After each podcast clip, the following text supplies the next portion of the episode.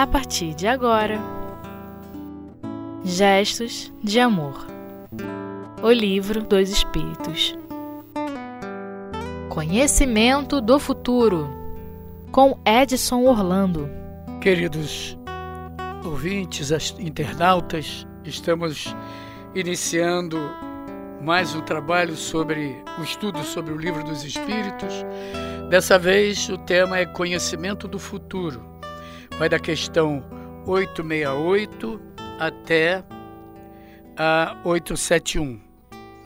E esse tema, ele é um tema que vem nos trazer é, é, uma reflexão diferenciada de todas as outras, porque fala é, de futuro.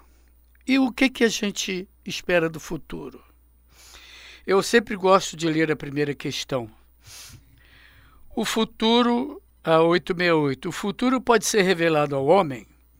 Em princípio, o futuro lhe é oculto e apenas em casos raros e excepcionais é que Deus permite sua revelação.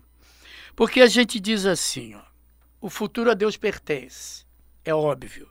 Agora, é, a nossa ideia, a nossa cabeça, nosso pensamento, é, ele nos dá duas posições desse futuro. Uma por revelação e a outra por dedução ou inteligência.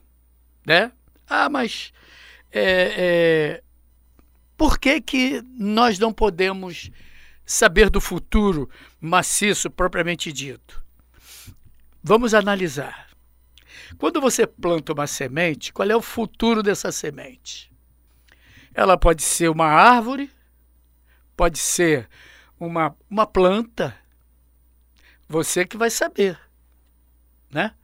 Então, por uma questão de dedução, você pode saber o que que você vai, o que que vai acontecer contigo no futuro lá na frente. Agora, a forma como vai acontecer, aí são outros 500. Nós podemos atingir o cume de uma montanha de três formas. Primeiro, ralando o corpo todo, subindo a pedreira com corda, com machadinho, com tudo que tem direito. Segundo, podemos ir de helicóptero e aterrizarmos em cima do topo da, da colina. Né? E eu acredito que não tem nem mais uma terceira aí, porque toda e qualquer dedução aí vai chegar aos, aos devidos fins. Mas isso não importa, porque são situações que estão à nossa frente. Se você se forma em medicina, no futuro você vai ser médico. Tá? Agora, o que, que vai acontecer com a gente quando o nosso futuro incerto tem que dar certo. Como assim? É. Tem pessoas que vêm para esse planeta com provas a serem sofridas. E nesse caminho, muitas coisas podem acontecer. Me lembro de um jovem que reencarnou numa família, numa família lá na favela. E muita pobreza, muitas dificuldades, com seis anos de idade, ele engraxava sapato. E o pessoal jogava um dinheirinho ali na, na caixinha dele para ajudar. E ele foi crescendo ali, conseguiu comprar uma cadeira grande, invernizada, bonita, alcochoada, e resolveu fazer daquela daquele trabalho uma profissão. 25 anos depois, ele já estava lá com seus 28 anos, ele resolveu estudar. Aí o, o jornali, jornaleiro amigo dele, ela, ela era próximo ao jornaleiro, perguntou a ele: Ué, depois, com essa idade de 25 anos, 25 ou 28, acho que foi 28 anos, o que, é que você pretende fazer da tua vida? Eu ainda pretendo ser médico. Então ele trabalhou esse tempo todo, fez economia, ajudou a cuidar da família e resolveu estudar para ser médico. Aí, 45 anos depois, vinte e tantos anos de vida, ele traz o convite dele para medicina. Na verdade, ele fez oftalmologia. Já velho, já coroa, é, convidando o engraxate, convidando os amigos dele ali para ir ao a formatura dele como oftalmologista. E olha, fez sucesso. Ah, mas é, isso é um caso raro. Eu conheço dentro do Leon Denis uns dois casos ou três assim também nessas, nessas contingências. Né? É, o, o, o amigo tinha dificuldade, hoje é cardiologista. Hoje é cardiologista. Então, é, esse futuro, nós podemos ser arquitetos dele. E se nós estivermos no caminho certo, com certeza os nossos anjos guardiães vão investir nisso. Porque é, são busca nossa. Como já vi gente também nascida em berço de ouro, foi ser motorista de ônibus. Não estou depreciando a profissão. Não estou depreciando. Porque sempre teve de tudo. Mas chega um momento em que a, a a, a, sua convivência com a abastança cansa. E aí ele não procura mais nada. E as coisas se encaminham para que as suas perdas sejam grandes, para que ele venha aprender a lutar. Quer dizer, as coisas, nós precisamos atentar para todos esses detalhes que são interessantes em relação ao futuro. Eu conheço a história de, de grandes homens que tiveram é, possibilidade de criar grandes produtos, como por exemplo, eu não vou citar nomes, mas vou, posso citar a empresa.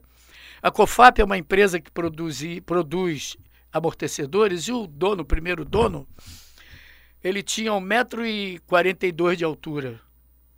É. Mas uma cabeça é, é, maravilhosa. Sujeito que trabalhou, trabalhou a vida inteira e conseguiu é, é criar uma fortuna é, inesquecível. E de, de tanto trabalhar, já criado dois filhos, um é engenheiro em economia e outro engenheiro em mecânica. Pede aos filhos que cuidem da empresa, porque ele se sentiu é, é, é, no desejo de tirar suas férias. E pega a esposa, mãe desses dois, desses dois amigos, irmãos, e vai para a Europa e fica um responsável pela parte financeira, o outro pela parte produtiva. Com quatro meses, ele, ele recebe um telegrama: retornar urgente, pois estamos à beira da falência. E ele, preocupado é, é, em retornar, pega a sua esposa e vem para o Brasil novamente. E chegando na fábrica, é, ele percebe que está todo mundo em polvorosa. E ele chama os filhos. O que, que aconteceu? Não, aconteceu que nós precisamos de entender. Eu produzo e o meu irmão paga as contas. As vendas estão boas e eu não tenho material porque falta dinheiro. E ele resolve o problema, tira os dois, reassume a empresa paga as, as dívidas, reconstrói a produção e começa a crescer novamente. Dá um dinheiro de herança aos filhos e os tira da fábrica. Cada um vai viver sua vida. Aí nós perguntamos: qual será o futuro desses dois? Qual será? Então vamos dar continuidade a isso. É, ele começa a fazer um trabalho de crescimento com a sua própria indústria, mas já não quer mais essa indústria. E aí o que, que ele faz? Prepara toda a indústria e começa a colocar anúncio para se desfazer. E recebe visitas de pretensos compradores. Aí, meus irmãos, nesse momento nós vamos fazer uma pausa